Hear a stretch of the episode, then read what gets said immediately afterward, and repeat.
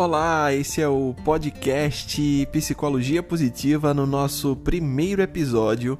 E eu acho que como primeiro episódio a gente precisa colocar os pontos nos is. E para isso eu tenho aqui a minha parceira de podcast, Maria Fernanda Rodrigues Bravo. Como vai, Fernanda? Tudo bom? Oi, Felipe, tudo bem? Então, a gente primeiro, né, para ter um podcast sobre psicologia positiva, a gente precisa definir o que é psicologia positiva, porque o que eu vejo acontecer muito hoje em dia é que as pessoas colocam a psicologia positiva como um, um enfoque de autoajuda, né, como se aqueles livros que são publicados de autoajuda, de certa forma, que melhorassem, né, o dia a dia das pessoas é, que aquilo se resumia à psicologia positiva propriamente dita, né?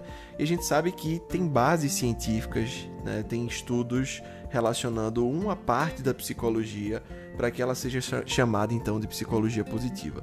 E aí eu queria é, que você colocasse a gente a par né, desse começo da psicologia positiva, como é que começou essa ideia de se pensar os estudos dentro da psicologia, não focados na doença, mas sim na saúde e no bem-estar.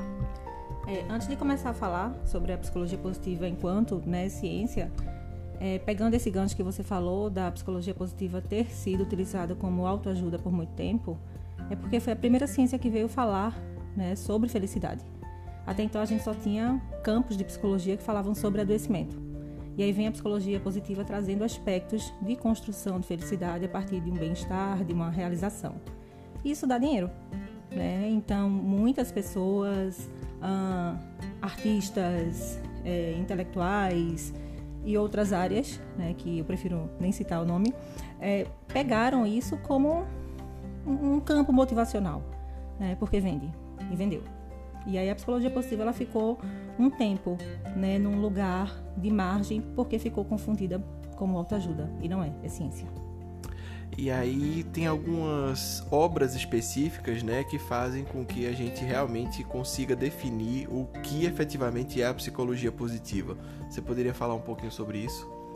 A, a gente está falando dos livros, na, do Aprenda a Ser Otimista, Felicidade Autêntica, Isso. do Florescer, né, que são livros base da psicologia positiva, né, do Martin Seligman, que é o pai da psicologia positiva e ele traz aí um, um entendimento muito maior né, do, do que é saúde mental. A, a, psicologia positiva ela foi criada com a finalidade exatamente da gente falar sobre o que está certo no ser humano, o que está bom, funcionando no sujeito. A gente vem desde a Segunda Guerra falando somente no que está ruim, o que está disfuncional, o que está quebrado, o que precisa ser consertado naquelas pessoas que vinham em sofrimento. Só que mesmo que você pegue uma pessoa que está em sofrimento e tire ela do sofrimento, isso não quer dizer, em absoluta certeza, que ela vai ser uma pessoa feliz na ausência do sofrimento. Ela pode ser simplesmente uma pessoa que não sente nada. Nem tá bom, nem tá ruim.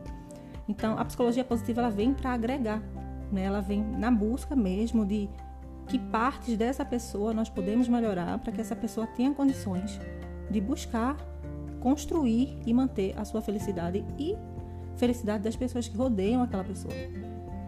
Não estaria focado apenas em, ah, vamos estudar um grupo de pessoas com depressão e, saber quais são os aspectos da depressão, como é que a gente pode tratar a depressão. Não, de, de certa forma a psicologia positiva ela entra para dar um alento a gente, né? É, de que maneira a gente consegue tirar alguns aspectos positivos, né? Da, do convívio da pessoa, até da, das forças de caráter, né? Para que a pessoa consiga é, ficar melhor. Seria mais ou menos isso? Imagina que em várias abordagens da, da psicologia a gente tem um, um padrão né, de adoecimento mental. Então, a, sofre de transtorno de ansiedade generalizada, sofre de transtorno obsessivo compulsivo, né, transtorno depressivo maior, certo? E aí a gente tem todas as características das pessoas que sofrem desse tipo de transtorno. Ok, vamos trabalhar então né, os pensamentos, as emoções, os comportamentos dessa pessoa que estão disfuncionais para que essa pessoa saia ali de um sofrimento e ache formas mais assertivas de viver. Ok, muitas vezes o paciente ele sai do, do transtorno depressivo, ele fica num estado de certo, eu não estou mais triste, mas também não estou feliz. Então a psicologia positiva ela vem trazendo subsídios, né, embasamento dando inclusive ferramentas àquela pessoa para que ela possa uh, aplicar algumas coisas na sua vida, na sua comunidade, né, para que ela possa sim se sentir uma pessoa feliz. Porque o conceito de felicidade, né, ele está muito longe daquilo que a gente aprende enquanto felicidade. É uma das perguntas que mais fazem, né? É esse, esse conceito de felicidade na sociedade atual, né? Por que, que a, a psicologia positiva ela, ela fica muito ligada a, a esse conceito de a, da pessoa estar feliz. Inclusive tem um, um, livro bem interessante, né, que é o jeito Harvard de ser feliz, é que existia uma disciplina, né, que foi uma das mais concorridas em Harvard, exatamente que falava sobre esses aspectos, né, da felicidade. Então, como é que é? Qual é esse conceito de felicidade hoje em dia? Vamos lá. O que deveria ser felicidade? Né? A felicidade ela devia ser uma qualidade ou um estado de uma consciência plenamente satisfeita, com contentamento e bem-estar. Seria mais ou menos né, o conceito de Aristóteles, que é eudaimonia, né, que é a excelência das virtudes humanas, intencionais, capazes de levar à felicidade. Só que hoje a gente tem um conceito de felicidade culturalmente modificado. Né? Então, a felicidade hoje ela tem sido ah, problemática. Por quê? Para que você seja feliz, você tem que ter determinado padrão de corpo, determinado padrão social, determinado padrão de relacionamento. Então, você é feliz quando você tem uma profissão X, um salário X, um status X, um relacionamento Y, uma família de tal tipo, um carro de tal modo e isso é tão volátil, né? Isso é tão tão rápido, tão perdível, né? Que isso não é felicidade. Pode Fica até muito dar... atrelada a bem, bens materiais, pois né? Pois é, e lógico, bens materiais trazem momentos felizes, né? Momentos alegres. Só que são momentos que duram pouco. São momentos passageiros. Lógico que a felicidade precisa de emoções positivas, sim, mas a felicidade ela é muito maior que isso, né? É como se fosse uma escolha de estado de espírito. E eu acho que também hoje em dia com é, o Instagram principalmente, né, que as pessoas elas pegam um corte da, da vida delas e elas colocam lá como se a vida toda pertencesse àquilo ali, né? Momentos de viagem, momentos onde elas compram um carro e automaticamente eu acho que as pessoas olham, né, o Instagram e acham a sua vida muito ruim, né? Acontece muito esse tipo de comparação. Talvez venha daí muito essa busca hoje em dia pela felicidade a qualquer custo, né? A outra pessoa é feliz e eu não sou. Será que a seria felicidade daí? instagramável, né? Isso. Eu vejo muito no consultório, né? Muitas vezes eu tô atendendo alguma pessoa, ela faz: "Nossa, mas fulano ou fulana, né, tá tão feliz. Como é que pode, né? Tá tão realizado profissionalmente. Você olha assim o Instagram, tá tão incrível". E eu e eu pergunto, né? Com base em quê? Você está me dizendo que fulano ou fulana, etc, é feliz ou é mais bem sucedido que você? Ah, no Instagram. No Instagram? Como assim no Instagram? Não, porque ela posta ou ele posta fotos incríveis. Certo? E que, que recorte é esse, né? De um milissegundo de uma produção que é necessariamente 100% de uma realidade. Né? E que seja uma realidade. Isso diminui a sua realidade em alguma coisa? Você não precisa ser mais feliz que alguém, você só precisa ser feliz. É aquela velha máxima, né? De que a grama do vizinho é mais verde do que a minha sempre.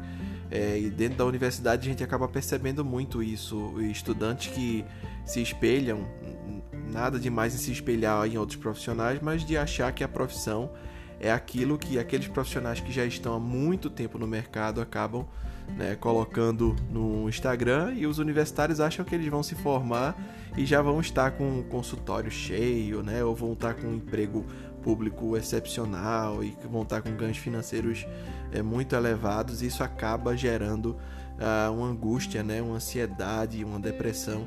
E eu acho que a psicologia positiva, de certa forma, e as ferramentas que a psicologia positiva traz, ela pode ajudar muito né, as pessoas dentro desse contexto. Existem algumas é, ferramentas específicas ou algum tipo de atividade específica que esse conceito todo da psicologia positiva começou a trazer para a gente, que a gente possa reproduzir isso no dia a dia? vamos imaginar, né, pegando aí o gancho dos universitários, a gente tem uma tendência nossa de ah, quando eu entrar na faculdade eu vou ser mais feliz. Ah, quando eu me formar eu vou ser mais feliz. Não, agora que eu arrumei um emprego eu vou ser mais feliz. E sempre está colocando um futuro como uma meta para a felicidade.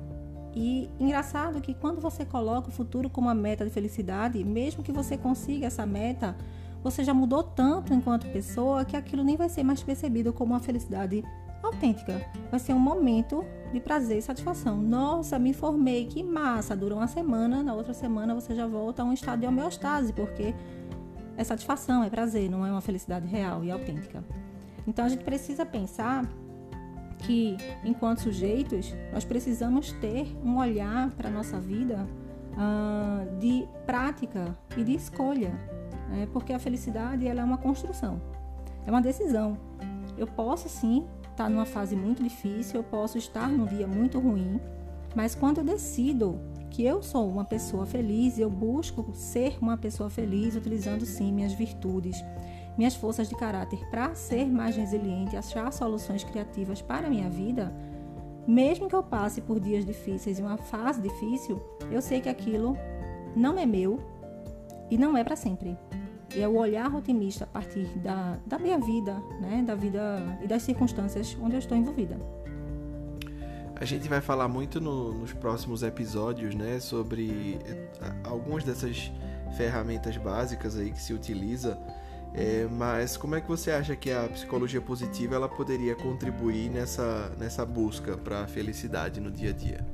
A gente precisa lembrar que a gente trabalha com duas esferas, que é a prevenção, a prevenção do adoecimento e a potencialização daquilo que a gente já tem de bom.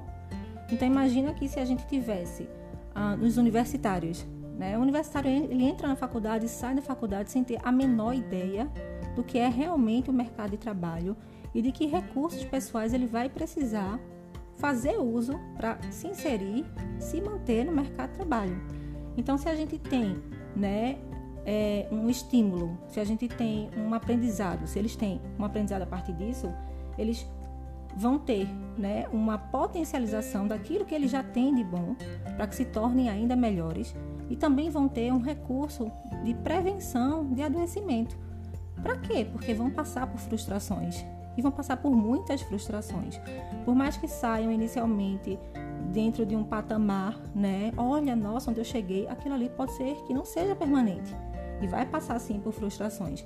E se eles têm, né, um entendimento deles enquanto sujeitos e que forças pessoais aquela pessoa tem e como ela pode fazer uso dessas forças para tolerar as frustrações, a gente tem uma prevenção.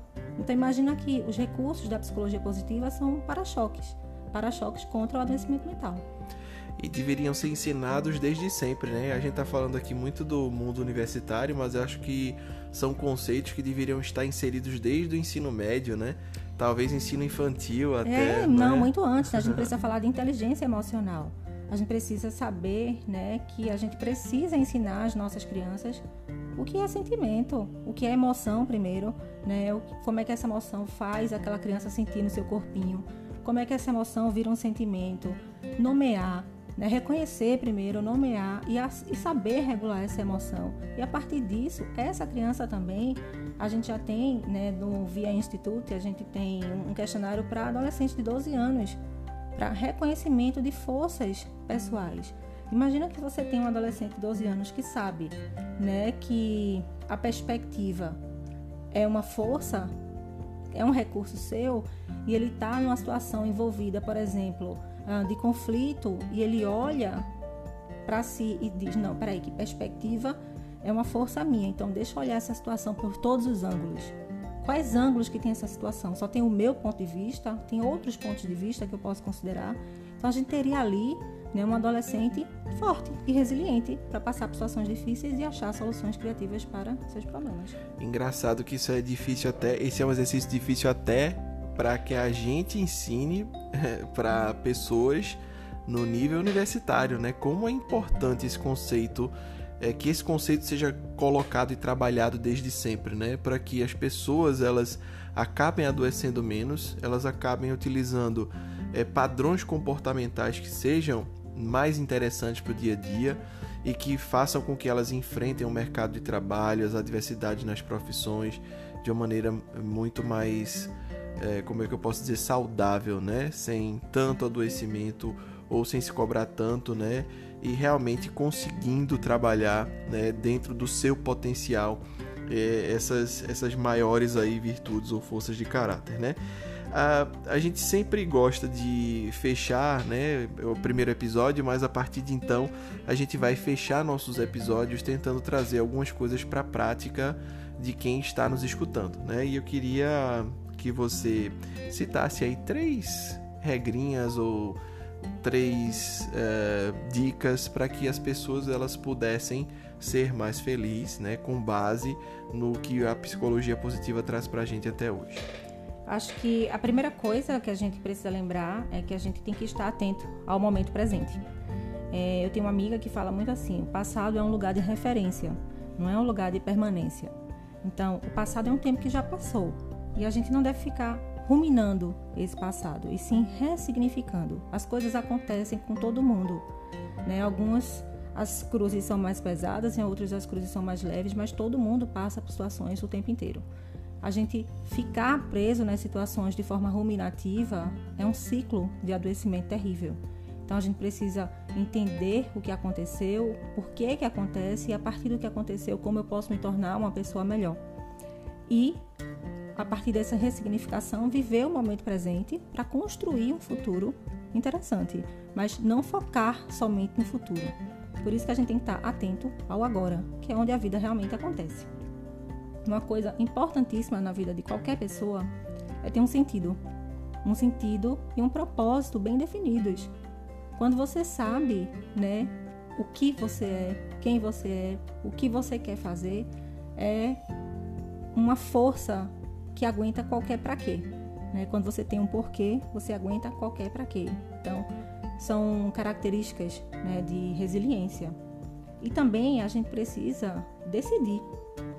Decidir ser feliz. Como eu falei um tempinho atrás, que mesmo nos dias ruins, a gente precisa lembrar que nós temos forças pessoais que vêm das nossas virtudes e a gente precisa aplicar essas forças para buscar, além de aliviar o sofrimento, o bem-estar a realização e a felicidade autêntica. Então, esquecer o passado, viver o presente, ter um objetivo de vida, né, ter um foco para saber por que é que você está aqui e explorar ao máximo as suas forças de caráter para que a vida ela seja mais leve e tudo dê certo. Seria isso? Exatamente isso. Então fica a dica do nosso primeiro episódio do podcast Psicologia Positiva. Agradeço a minha parceira Fernanda Rodrigues Bravo e nós voltamos aqui na internet com mais um podcast sobre psicologia positiva a qualquer momento. Um abraço e a gente se encontra no próximo episódio.